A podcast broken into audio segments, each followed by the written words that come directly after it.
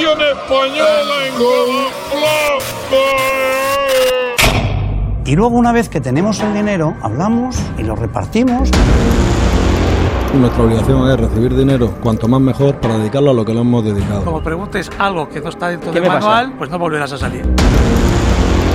Es que al final es negocio para todos, pero es que así funciona el negocio, no nos engañemos. En el caso de que prosperara la hipótesis del Ministerio Fiscal, el Fútbol Club Barcelona sería víctima.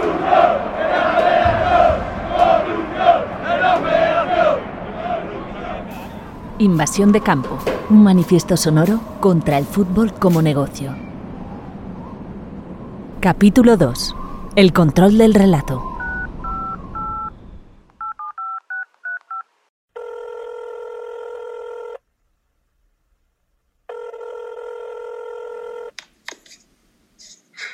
Hola. ¿Sí? Sí, señor Florentino Pérez. ¿Quién es? Perdón. Antes de escuchar la llamada entera con Florentino Pérez, creo que es importante contextualizar. ¡En Italia! ¡L'Italia! ¡Es campeones de Europa! Corría el verano de 2021, Italia acababa de ganar la Eurocopa y media España ya pensaba en sus vacaciones en un clima de prudencia por la pandemia. En las noticias se hablaba de la quinta ola de COVID y del ritmo de vacunación. Mientras tanto, en la redacción del Confidencial, trabajábamos en un material altamente sensible al que habíamos tenido acceso. Consistía en una gran cantidad de conversaciones inéditas del presidente del Real Madrid, una de las personas más poderosas del país. Lo que pasó después es de sobra conocido. ¿A quién no le llegó al móvil alguno de esos audios aquellos días? En este capítulo me voy a centrar en lo que afecta a los medios de comunicación, el control del relato. Me gustaría dar la oportunidad, por si alguien quiere comentar algo de lo que se ha escuchado de esas grabaciones del Confidencial eh, sobre Florentino y el asunto A de mí los me medios de parece- comunicación. me- a de mí los me medios de parece- comunicación, eh, que es lo de hoy. A mí me parece escalofriante, escalofriante, no es ninguna sorpresa para nadie. Yo siempre he dicho que el que tiene el poder siempre intenta influir. O sea, siempre intenta influir. A mí me parece gravísimo, me parece Así es como reaccionaron algunos periodistas dedicados desde hace muchos años a la información deportiva tras una de las entregas de la serie de exclusivas que el Confidencial bautizó como Florentino en bruto. En ella se pudo escuchar al presidente del Real Madrid hablar directamente de maniobras para controlar lo que se dice en los medios de comunicación. En este caso, el mandatario blanco se refería al Marca, el periódico más vendido de España, también a la televisión pública, donde Florentino Pérez se jactaba de contar con uno de los suyos al frente. Han puesto a uno de los nuestros. Es talibán madridista, decía. La verdad que lo de estos días atrás eran descalificaciones muy graves hacia gente del Real Madrid, que se podían considerar al final, que las considera, hay gente que las considera pues, opiniones relacionadas con el fútbol y que dan para debatir sin dejar de ser barbaridades, por supuesto, sin dejar de ser barbaridades, porque es que descalifican gravísimamente a personas. Pero lo de hoy, y lo digo de verdad, eh, créanme, no, no es por corporativismo, eh, en lo de hoy me parece que estamos hablando de, jugar con el trabajo de las personas. Y seguramente, seguramente eso es todavía más grave que, lo que hemos escuchado estos días atrás. Pero bueno, en fin. Hoy cuenta la prensa inglesa que Dortmund ha rechazado la primera oferta del Chelsea por Haaland. Mucho se ha especulado sobre el origen de aquellos audios. En el Confidencial nunca hemos dicho de dónde vinieron y comprenderán que un periodista no revele sus fuentes. Pero sí podemos asegurar que el presidente del Real Madrid no se desahogaba en un ambiente relajado con amigos del colegio. Tampoco eran charlas con la familia en la intimidad de su hogar. Impartía doctrina sobre diferentes ámbitos con ánimo de reforzar sus posiciones en cenáculos de poder. Es algo así como una sala de máquinas de los mensajes que luego llegan a los aficionados. El fútbol es pasión, son goles, son regates y paradas. Pero también hay mucha gente tratando de influir en cómo se interpreta todo eso. Como mínimo, es de justicia que el hincha conozca cuáles son sus intereses. En la Premier le montarían un dispositivo especial para que de lunes a viernes entrenase en Sevilla y el fin de semana jugase en oye, la Premier. El Rondo fue un programa que se emitió entre 2005 y 2007 en la televisión pública a nivel nacional. Era un formato de tertulia y debate en el que periodistas deportivos daban su opinión sobre asuntos de actualidad. En sus conversaciones, Florentino Pérez alude a maniobras para retirarlo de la parrilla televisiva, sufragada con los impuestos de todos los españoles. Uno de los colaboradores estrella de ese programa era el veterano periodista Roberto Gómez, una de las caras más conocidas de la televisión y habitual de programas deportivos. Leo unas palabras suyas en una entrevista para el diario Marca en las que explicó el final del rondo. Dice, lo quitó Florentino Pérez, y para mí fue un error porque es el cañón más grande que hubo superando a veces a la película de la 1. Aquello era la bomba, y el mérito era de Arús. El Rondo, que es un programa que ha tenido un punto de inflexión en lo que se refiere al mundo de la información deportiva. La pena es que el programa la próxima temporada no, no vaya a seguir en televisión española. El Rondo había dado el salto al ámbito nacional después de un tiempo emitiéndose en Cataluña. El creador de ese formato fue Alfonso Arús. Que diga, bueno, el señor de la sexta, pues sí, da Claro. noticias y pone. Arús lleva toda la vida en la industria de la televisión. Durante una conversación reciente en Twitch con el periodista deportivo Ciro López, habló por primera vez del final del rondo. No negaba las maniobras que se escucharon en los audios de Florentino Pérez y se refería así a las presiones. Sobre eso también quiero decirte, porque no he hablado nunca, de eso no he hablado jamás. Hay unos audios de, que corren por ahí, o en fin, de unas transcripciones acerca del el final del rondo, ¿no? Y Sí. se le atribuye directamente a Florentino Pérez Sí. el hecho de que acabe el rondo. Y efectivamente, pues la frase parece que existe. De, bueno, oye, estos van a ir fuera y vamos a poner otro programa que nos va a presentar otra persona y esto se va a acabar. Curiosamente, eh, lo presentó eh, el director del chiringuito. Bueno, yo, yo No, lo no, que te digo- es que eso, eso yo no dudo que exista y seguro que existe, pero sigo pensando que la culpa no es de Florentino. Es decir, la culpa siempre la tiene el director. No, no, yo sé, mira. a las presiones. Fíjate, Alfonso. Yo si tengo algo que reprobar es al director, porque en el sueldo, en el cargo del director van todas las presiones del mundo, todas. Mira, está. pensamos Ahora, lo el que mismo. Entrega tu cabeza es el culpable. Justo, mira, yo he hablado de ese tema. Eh, nunca hemos hablado tú y yo de, este- de esta situación, pero la gente que nos ve, que, que me ve a mí asiduamente aquí, sabe que pensamos idéntico. O sea, yo el culpable lo hago pues a, a- a Luis Fernández, en este caso, que me parece que era el, el director general de, de televisión española. Eso Luis Fernández, señalado en esta conversación, era el entonces director de la Radio Televisión Española. Tal y como informó el Confidencial, años después de su paso por el ente público, Luis Fernández fichó por el Real Madrid para expandir su marca en el mercado asiático.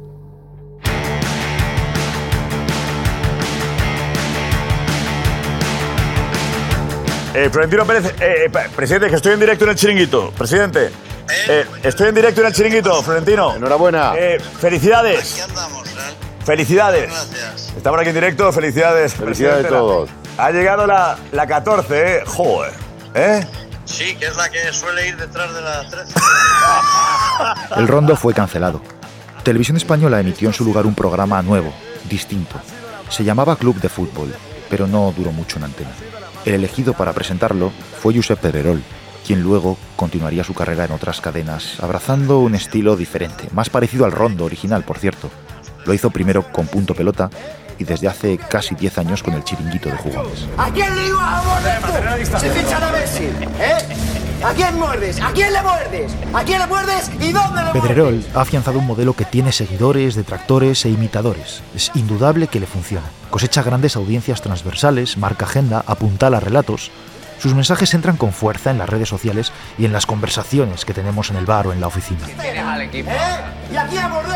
Su programa es también uno de los pocos espacios a los que acude el presidente del Real Madrid cuando tiene que hacer un anuncio importante, ya sea en directo a través del teléfono en pleno programa que estoy en directo en el chiringuito. o acudir en persona para comunicar, por ejemplo, el lanzamiento del proyecto secesionista de la Superliga. Bienvenido, este es el, el plató del chiringuito, no lo conocía. No lo conocía, no. En ocho años, primera vez que viene. Primera vez que vengo y a lo mejor última. Depende cómo me traten aquí. Aquí bien. En este capítulo tomaremos como referencia un asunto del que se han escrito ríos de tinta en los últimos años, ha ocupado horas de radio y de televisión. Es el caso Mbappé. Lo importante era pensar en Mbappé. Todo lo que rodeó la primera negociación de este fichaje sirve para analizar cómo funciona el control del relato. Yo sé la información que yo tengo sobre Mbappé.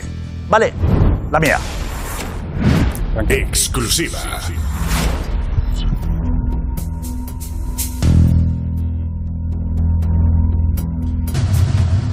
Os aseguro que Mbappé va a jugar en el Real Madrid la temporada que viene. Vale. Vamos, ir. vamos. Vamos. Vamos, Tommy. Vamos. Tic tac. Tic tac. Tic tac. Faltan 12 días un minuto 53 segundos para que se cierre el mercado. Imagen que se acaba de producir hace nada, hace apenas unos instantes en el Parque de los Príncipes de París. Sí, ha salido el Oben Kylian Mbappé conjunto al Khelaifi para confirmar que se queda. Lo va a hacer hasta el 2025, provocando, como ven, el delirio y la locura en el estadio parisino. Finalmente se queda en París porque a Mbappé le ha podido la presión. Sí, al final aquella vez Mbappé renovó por el Paris Saint-Germain ya fuera por la presión o porque simplemente prefirió quedarse en su país, la decisión del jugador desmintió meses de informaciones y presuntas exclusivas que de manera casi unánime daban por hecho un fichaje que finalmente no se produjo.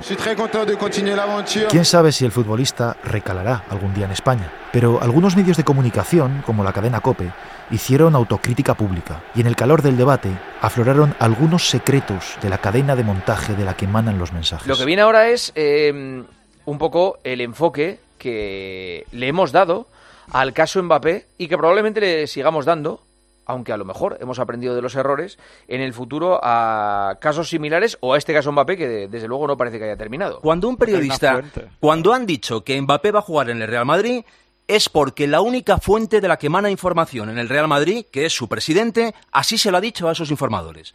O sea, no hay nadie que se invente estas noticias. Lo que pasa es que la comunicación en el Real Madrid y tengo algunas cicatrices de cómo funciona la comunicación en el Real Madrid, eh, es así. O sea, eh, hay una fuente informativa que, surte de información a una serie de, periodistas, pero guardándose mucho esa fuente las espaldas para que nunca nadie pueda decir que, que públicamente esa persona dijo que... Porque no hay ni un solo audio, ni una grabación, ni un documento, ni nada donde Florentino Pérez tú le escuches decir Mbappé va a jugar en el Real Madrid. Sin embargo, el presidente del Real Madrid, con los periodistas con los que habla, les ha dicho que Mbappé va a jugar, tranquilo con lo que dice pues el entonces, Perdón, perdón, perdón. Entonces, la culpa no es del presidente del Madrid. La culpa es del periodista que tiene que contrastar esa información que le da el presidente del Real Madrid. El problema es que damos por buenas informaciones que nos vienen de una sola fuente. Ese es el problema. No es mala fuente, ¿eh? da igual. Que el, presidente del Real Madrid en persona da igual. y no, no personalicemos en el presidente del Madrid. Eh, da igual. O sea, da igual. Es una fuente. Y además es una fuente interesada. Una única fuente. ¿Te parece poco? Sí. ¿Te parece poco? Sí, me parece poco. ¿Te parece poco? Me parece poco. Que el presidente del Real Madrid te diga que... Me parece poco. Aquí No, perdona, Algala, está demostrado, es poco. Está demostrado. No es que me parezca, es que se ha demostrado. Es Ahora se ha demostrado que Sí, es poco. efectivamente. Se ha demostrado. a, es poco. a ti en el mes de abril, Florentino Pérez te manda un mensaje directamente diciéndote que Mbappé va a jugar en el Real Madrid. Y no lo digo. Y tú no lo dices. No lo digo. No lo dices. No lo digo. He aprendido la lección. No, no, tal cual. En el Madrid saben que. Has aprendido ahora. Si llegan a un acuerdo de todo, de los años, del dinero, de promete que fichará por el Real Madrid y hablan cada 15 días de todo, yo digo, como decía Mbappé a Florentino, os aseguro que jugará en el Real Madrid. Porque yo me lo creí. Y todos nos lo creímos, todos, ¿eh? Todos. Todo el mundo se puede equivocar, los periodistas también, y es sano reconocerlo. Cuando pasa una vez es incluso disculpable. Pero cuando esta dinámica se mantiene en el tiempo, se puede dejar de hablar de error para llamarlo otra cosa. Y si ahora alguien le pregunta por la calle y dice, Florentino, ficha Mbappé ahora, mañana, ¿eh? Pues digo, tranquilo. tranquilo. Ya lo he sacado todavía. El tranquilo no era ese año, era. Tranquilo. Era que esperase unos años. unos cuantos.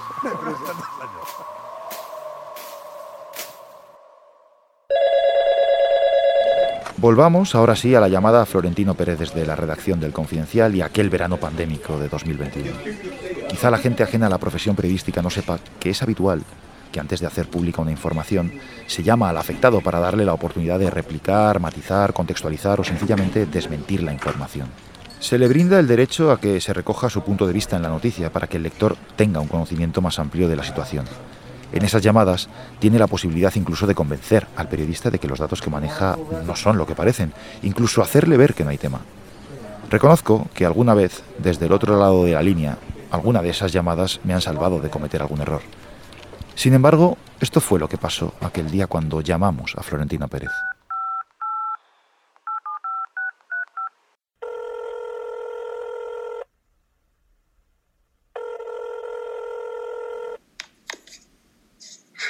Hola. Sí, Sí, señor Florentino Pérez. ¿quién es? Mire, soy Alejandro Requeijo, le llamo del periódico El Confidencial. Mire, No, presidente. mire, yo no, yo, yo no quiero hablar. Lo agradezco, muchas gracias.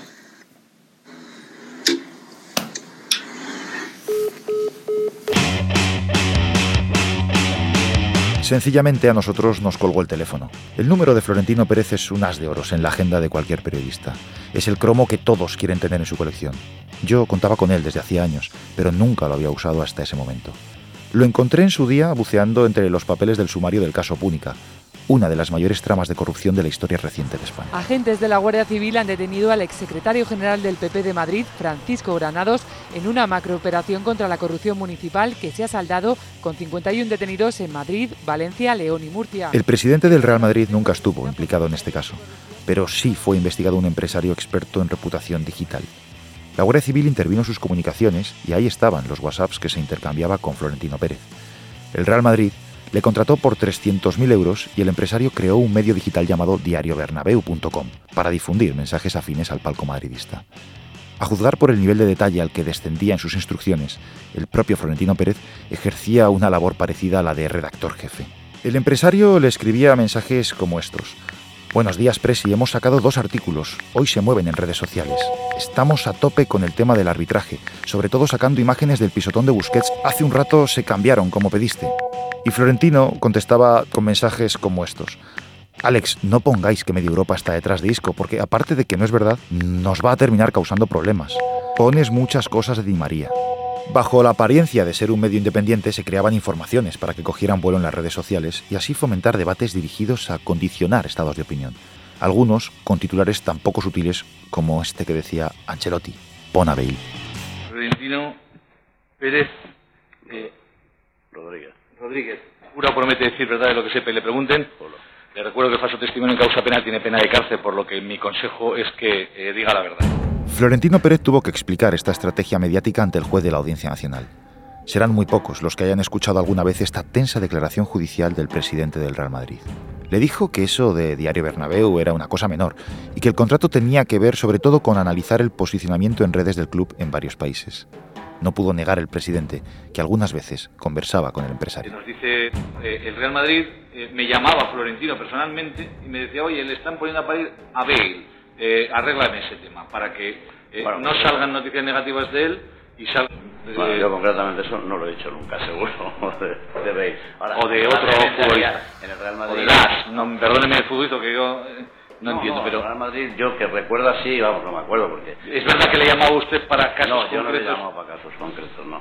Vamos, yo creo que él me llamaba alguna vez para, eh, vamos, yo creo que para mm, decir que iba haciendo cosas y no sé qué, y, me acuerdo que sí recuerdo yo, vamos, lo de Bates, vamos, no lo recuerdo yo, tengo buena memoria, pero a lo mejor sí recuerdo alguna vez haber hablado del tema de lo de los grupos violentos, eso sí. Y no es cierto que él, usted le llamara a veces a él para decirle, oye, está bien este conflicto con tal futbolista, eh, mejórame la posición de las noticias de este señor.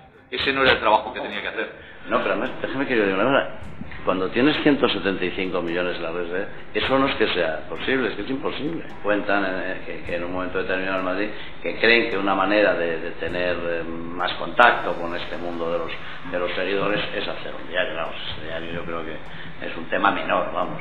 La labor del diario Bernabéu era crear contenido sobre el Real Madrid. Bueno, es uno de los miles que hay de, de- de- de alrededor del Madrid, ¿no? Lo que me da más increíble es que el presidente del Real Madrid eh, le llame personalmente a una persona de estas para decirle, oye, eh, esta es la negativa. Pienso que para eso está el gabinete de prensa. Oye, si hay noticias negativas, le llamáis a este para que las baje o para que las suba. Es decir, me parecía increíble. Pero eh, sobre todo lo que me parece increíble es que alguien piense que una persona puede cambiar la, digamos, la, pues aquí 5 millones de medios, 5, o sea, el mundo... Eso hay gente que lo cree, pero a mí me parece que usted no decidía, esta, esta noticia hay que bajarla, hay que subirla. Esa decisión no la toma usted. Menos personalmente, vamos, yo no sé si alguna vez me han preguntado por algún jugador y tal, pero vamos, yo creo que no, vamos. Me extraña todo. Florentino, perdóneme, pero me extraña. Al juez no le convencieron del todo las respuestas de Florentino Pérez y al presidente del Real Madrid tampoco le convencieron algunas preguntas del magistrado. Eh, en alguna de esas tres conversaciones que tuvo usted, o por teléfono antes de que nosotros grabáramos eh, las escuchas, ¿no le ha pedido dinero para el Partido Popular, por ejemplo?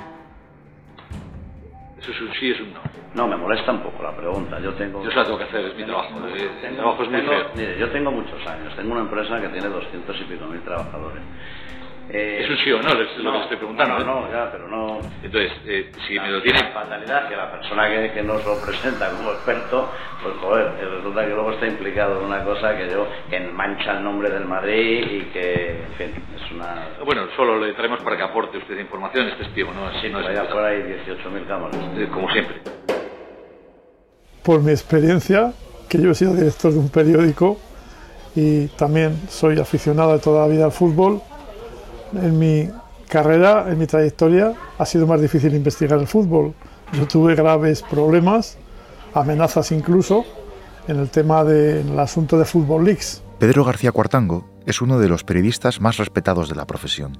Actualmente firma columnas en ABC y antes fue director del diario El Mundo. Este periódico publicó en 2016 los llamados Football Leaks, una serie de exclusivas que desvelaron varios casos de corrupción en torno al mundo del balón, entre ellos los problemas con Hacienda de Cristiano Ronaldo. Yo no entiendo mucho de eso. La única cosa que sé hacer bien es jugar fútbol. Cuartango me cuenta que unos días antes de publicarlo, el editor del periódico le llamó para pedirle que esas revelaciones no vieran la luz. El motivo que le dio es que perjudicaban a los intereses del Real Madrid. No puedo ser totalmente franco, pero es cierto que una semana antes de publicar los papeles de Football Leaks, estamos hablando de diciembre de 2016, primero yo recibí eh, un enviado de los abogados del Real Madrid, digo del Real Madrid y los cito Seni Ferrero, recibí una, cita de los abogados, un emisario que me amenazó con, con querellarse si yo publicaba esos papeles.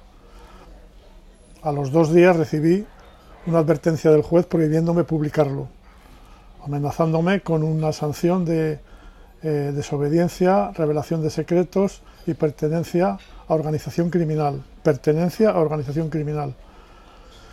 Y posteriormente, para poner la guinda al pastel, me llamó el presidente de la empresa, Fernández Galeano, para pedirme que no lo publicara. Me dijo que había recibido presiones del Real Madrid.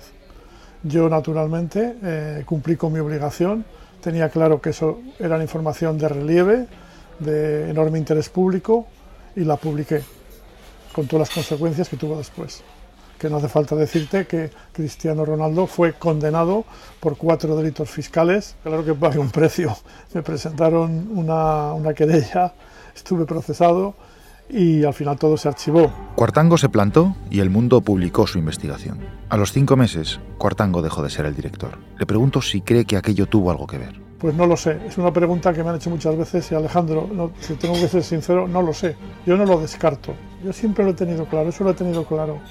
O sea, ninguna amenaza, ninguna presión iba a ser suficiente para detener una información. O sea, jamás he estado dispuesto a eso. Y tenía muy claro que para mí era la prioridad y que estaba dispuesto a pagar cualquier precio antes que dar mi brazo a torcer en ese aspecto. En eso nunca he dudado. Y por cierto, por si alguien está pensando mal, Cuartango es madridista. Uno nace con una señal de identidad. Yo he sido desde niño aficionado al Real Madrid de Di Stéfano, de Puskas y de Gento y lo llevo en mi genética. El propósito de los clubes, de los presidentes, al atraer a los directores a los palcos es generar una complicidad. Yo jamás he aceptado ese juego. A mí el Madrid durante años me ha invitado al palco del Bernabéu y no he ido jamás. Eh, en algunas ocasiones me han ofrecido entradas, viajes, gabelas, las he rechazado siempre. Siempre he mantenido la distancia. Creo que el periodista no debe aceptar regalos, no debe entrar en esos juegos de complicidad, no debe ir a los palcos. Yo soy no aficionado, soy un fanático del fútbol y cuando voy me compro mi entrada y me siento en la grada para ver el partido, eh, pero no utilizo, no me aprovecho de mi influencia para obtener un beneficio. Creo que el periodista en eso tiene que ser estricto, muy estricto, y en España, desgraciadamente, hay muchos periodistas que no lo son o que no lo han sido. Sería absurdo pensar que Florentino Pérez o el Real Madrid son las únicas potencias con vocación de influir en los medios de comunicación. No es difícil imaginar que sucederá algo similar en otros ámbitos donde el poderoso acostumbra a poner a prueba la capacidad de las redacciones para soportar presiones. perquè el Ketty Jugas ha tingut accés a un informe dels Mossos d'Esquadra entregat a la jutgessa que instrueix el Barça Gate que detalla l'ús d'empreses externes al club per finalitats personals de Bartomeu y per pagaments a periodistas. El programa de la cadena Ser Cataluña que te yugas desveló el contenido de un informe de los Mossos de Escuadra en el que se arrojaban pagos del Barça a periodistas. Destaca el papel de una empresa que trabajó para la campaña del expresidente Josep María Bartomeu y que después fue contratada por el club. El Barça pagaba, por ejemplo, para hacer campañas mediáticas en favor de otorgarle a Messi el Balón de Oro. A banda d'aquest contracte, a banda d'aquests 152.000 euros, facturava per feines concretes. Va, va facturar 223.000 euros entre 2015 i 2020, per exemple, per fer una campanya per la pilota d'or de Messi en va facturar 3.500, o per fer la campanya de Nadal en va facturar 14.700. El control del mensaje se puede ejercer a la hora de abordar un fichaje, una polémica arbitral, el estado de forma de un jugador, el espacio que se dedica a cada equipo, incluso en la manera de retransmitir un partido por televisión. ¿Y Roures qué va a ser de Roures a partir del año que viene? Pues mira, Roures tiene, se ha quedado la Liga Francesa, se ha quedado ahora mismo, he leído esta mañana, se ha adjudicado la Copa China también para vender la Copa China, tienen socios chinos. Desde hace años, la Liga de Fútbol como institución se encarga de realizar la señal de los partidos.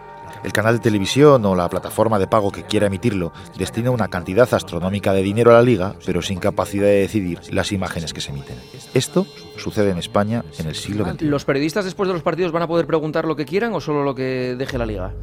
¿De quién? ¿De los, de los que están con el micrófono de la liga? Sí. Preguntarán lo, en la línea del editorial que marca la liga. Lo que mandemos. Le falta decir lo que estaba pensando. Lo iba a decir, O sea, iba a decir. Perdón, yo que trabajo en, yo que trabajo en Movistar. Yo Qué malos sois. No, no, no, perdón, yo trabajo en Movistar. Si el año que viene me mandan a hacer un partido eh, a pie de campo, tengo que hacer las preguntas que me digan. No, yo no digo las preguntas. Tú, tú sabrás las que no, lo que no debes preguntar. Yo creo que hay que preguntar lo que sea noticia. Bueno, como, como preguntes algo que no está dentro ¿Qué del me pasa? manual, pues no volverás a salir. O sea, se Pero fulmina es al periodista. Es que es, es que- brutal que, que, que lo diga así, con esa, con esa tranquilidad. Oye, si el canal está controlado por la liga, lo que no vas a tener con un micrófono de la liga, no le vas a decir una cosa que no creemos que sea lo apropiado para preguntar. No, pues aquí la vergüenza es que el canal se deje que la liga se apropie de él. Esa es la vergüenza. No, no, si yo pago a la liga mil millones, Me va a decir a la liga lo que tengo que este, preguntar. este- este debate ya lo, lleva tuvimos. Bueno, En la parte baja de la pirámide del negocio, el aficionado que está en su casa paga un precio no menor por un producto mutilado y de cartón piedra. ¿Se acuerdan de la polémica por los insultos racistas a Vinicius? La liga puede enchufarle la cara a los eh, que han hecho el, el, que eso es lo que el- te el digo bestia. yo. Y no eh, se ha mostrado nada. Yo hoy he visto una, una realización eh, temerosa. Por eso, Temerosa. Por eso, Por que, eso, que la liga. pero- eh, por eso, yo creo que le- a la liga le da la vergüenza que se vea un tío haciendo el gesto del mono, Ay, por ejemplo, en Pero- todo el mundo. pero, y sin embargo, eso sería una, eh, un primer paso hacia la. Pero Paco, Paco, Paco, perdona, Paco, es que la realización ha sido temerosa hasta en el momento de la tangana. Es que la tangana se han ido al árbitro, han estado pincha- han, han tenido al árbitro 15 retransmisión segundos pinchados cuando la noticia estaba en otro sitio. La liga Bueno. se equivoca porque la liga le está poniendo puertas al campo. Si es que no puedes, no puedes esconder la realidad, no puedes porque hay mucha gente en el campo para contarlo. Manolo, a ver, cuenta. No, yo, igual que he defendido a Tebas en lado de historia, Claro. la línea editorial de la liga en los partidos es lamentable. Lamentable. No- Defensa, no- claro. nos, obvian, nos obvian las polémicas futbolísticas, nos obvian los quilombos. nos Censuran obvian las entrevistas. los La protesta de la grada hacia los mandatarios. entre entrenadores. Nos obvian cuando los jugadores se comen al árbitro por una jugada. Y no se dan cuenta que eso también es fútbol. Totalmente. No se dan totalmente. cuenta que eso también es partido y que eso también lo queremos ver. Claro. Porque cuando alguien paga por algo, no quiere que le ninguneen imágenes. Pero en el- Y eso es un error pero es muy que metan grave preguntas de la también, línea metan, editorial de la metan. liga. ¿Por qué se arranca mamar de Biblia por Vinicius? por- por qué No sale- se ha visto nada de eso. Claro, No. ¿por qué sale el Yo, portero yo que estaba en el campo, si queréis, os lo cuento. ¿eh? Sí, claro. La liga que dirige Javier Tebas aprobó un reglamento para la retransmisión televisiva. Cuenta con más de 100 folios e impone un sinfín de normas a los clubes de obligado cumplimiento durante la emisión de los partidos. Y el plan contempla sanciones económicas para los clubes que no cumplan, por ejemplo, con la altura del césped, el tamaño de las mascotas oficiales o las exigencias de iluminación del estadio que acostumbra a sumir a las gradas en la penumbra. La parte más interesante de este catecismo de la evolución es la que se centra en los aficionados.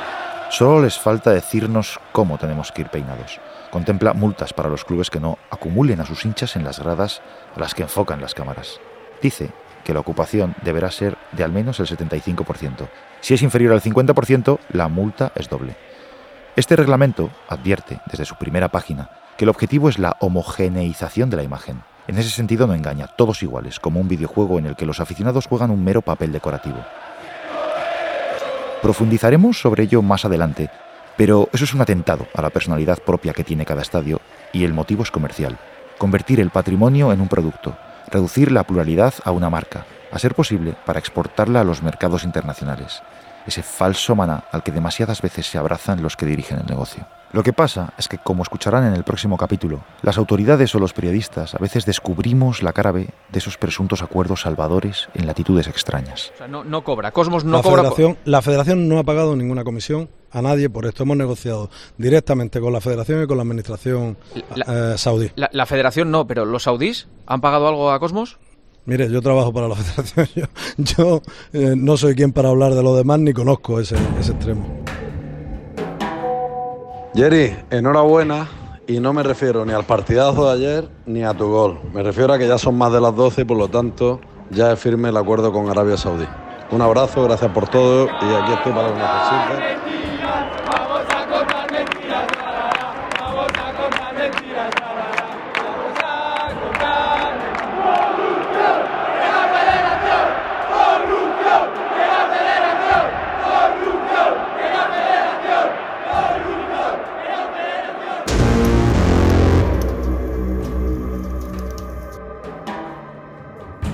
Invasión de campo, un manifiesto sonoro contra el fútbol como negocio, basado en el libro de Alejandro Requeijo, Invasión de campo, editado por Ediciones B.